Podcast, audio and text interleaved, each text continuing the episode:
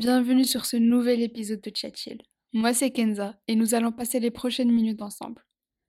Je tiens à préciser qu'après vos votes sur le sondage Instagram, on se retrouvera donc chaque dimanche et plus chaque mercredi. Et je vous invite à vous abonner sur Instagram si vous voulez parce que j'essaie d'être plus présente. Et donc voilà. Alors, aujourd'hui, mesdames et messieurs, attachez vos ceintures mentales car on plonge peut-être la première dans les méandres psychologiques du syndrome de l'imposteur. Vous savez, ce sentiment étrange qui vous fait croire que vous êtes un fraudeur professionnel, même lorsque vous avez réussi à jongler avec plus de responsabilités que Superman en pleine crise existentielle. Imaginez-vous dans un monde où votre cerveau est un détective privé paranoïaque qui enquête sur chaque succès de votre vie, criant au voleur à la moindre réalisation. Eh bien, c'est exactement ce que ressentent les victimes du syndrome de l'imposteur. C'est comme si votre cerveau avait décidé de faire un stage chez les conspirationnistes mais à l'intérieur de votre propre crâne. Et donc, dans cet épisode, nous allons explorer les recoins de l'esprit humain, où le doute de soi prospère comme une plante envahissante. Et nous allons dévoiler les secrets pour déjouer les pièges tendus par notre propre psyché entre l'estime de soi et l'absurdité de l'autocritique. J'aimerais que vous éteigniez ce monologue intérieur qui vous dit que vous n'êtes pas à la hauteur, parce que c'est fou, et plongeons ensemble dans le passionnant univers du syndrome de l'imposteur. C'est l'heure de démystifier ce phénomène et de découvrir comment le surmonter. Parce qu'après tout, qui a besoin de l'approbation de son propre cerveau? Pas vous, cher auditeur, pas vous. Imaginez une journée où vous réussissez une présentation éblouissante au travail. Les applaudissements pleuvent, vos collègues vous félicitent. Mais au fond de vous, une petite voix insidieuse chuchote. C'était juste la chance, non? C'est là que notre sujet du jour entre en scène, le syndrome de l'imposteur. Il faut savoir que le cerveau humain est une machine complexe.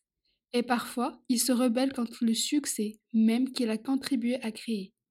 La partie la plus tordue, les personnes touchées par le syndrome de l'imposteur ont souvent du mal à internaliser leur succès. Chaque réalisation exceptionnelle est perçue comme une sorte d'erreur cosmique, une anomalie dans le continuum espace-temps de leur vie professionnelle. Et donc le syndrome de l'imposteur ne connaît pas de frontières. De l'étudiant qui pense qu'il a été accepté à l'université par erreur, au chef d'entreprise accompli qui croit qu'il ne mérite pas sa place au sommet. Le doute de soi ne se fait pas de discrimination. Ce syndrome peut se manifester de différentes manières prenant des formes subtiles ou explosant comme une supernova d'autodénigrement. Certains perfectionnistes sont en proie à des attentes irréalistes, tandis que d'autres attribuent leur succès à des circonstances extérieures plutôt qu'à leurs compétences. La question qui se pose est mais d'où vient cette voix intérieure perfide? Les psychologues pointent souvent du doigt des racines profondes liées à des expériences passées, des comparaisons sociales incessantes ou même à des normes culturelles. Le perfectionnisme, les critiques constantes et la peur de l'échec peuvent créer le terrain fertile du syndrome de l'imposteur. En gros, ce syndrome ne fait que rabaisser et interdit de se voir à la hauteur de qui on est. Et pourquoi je vous parle de tout ça? Parce que mesdames et messieurs, j'en suis une grande victime. Il faut savoir que j'ai confiance en moi et en ce que je fais. Je n'ai pas peur de parler devant les autres, je prends la parole aisément. Bref, vous voyez le délire. Mais, parce que oui, il y a toujours un mais, je m'auto-sabote. Je t'explique. Je suis une personne qui travaille dur et je suis perfectionniste, voire très très perfectionniste, qui se bat chaque jour pour être une meilleure version. Je suis très très sévère envers moi, mais je n'arrive pas à savourer le goût de mes réussites. Un petit exemple. Je passe un entretien, tout se passe très bien, tout est fluide, on m'accepte sur le champ. La personne en face me félicite, et tout ce qui me vient en tête est Mais pourquoi moi? Il y a bien meilleur que moi. Et je commence à avoir des idées négatives, genre tu vas pas réussir, ça sera trop dur, tu ne vas pas y arriver, tu n'es pas assez. Et j'en passe. Mais la vérité est que je suis assez. J'ai les capacités pour faire ce job, sinon on m'aurait pas embauché. Si la personne en face m'a embauché, c'est qu'elle a bien vu les choses. Donc il faut toujours se battre contre cette voix qui ne cesse de nous rabaisser, parce qu'on est bien fort qu'elle. Et voilà, cher auditeur, nous voici à la fin de notre plongée passionnante dans le tumultueux monde du syndrome de l'imposteur. Nous avons exploré les tréfonds de la psyché humaine, démêlé les fils complexes de l'autodépréciation, et maintenant, il est temps de consolider nos connaissances et de tracer le chemin vers l'épanouissement. À travers cet épisode, Nous avons découvert que le syndrome de l'imposteur peut prendre de nombreuses formes, infiltre divers aspects de nos vies et ne connaît ni frontières professionnelles ni distinction de genre. Il faut établir des stratégies pratiques, des affirmations positives à l'acceptation de l'échec et découvrir comment la quête de l'authenticité peut devenir notre meilleur allié. Rappelez-vous que le succès ne se mesure pas à la perfection, mais à la croissance personnelle et à la persévérance.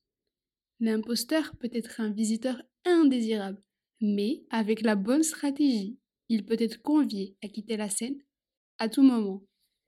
Cher auditeur, que cet épisode soit une étape vers la déconstruction des murs du doute et un pas vers un monde où votre propre succès ne vous semble plus une illusion. Continuez à vous élever, à vous aspirer mutuellement et souvenez-vous, vous êtes bien plus fort que vous ne le pensez.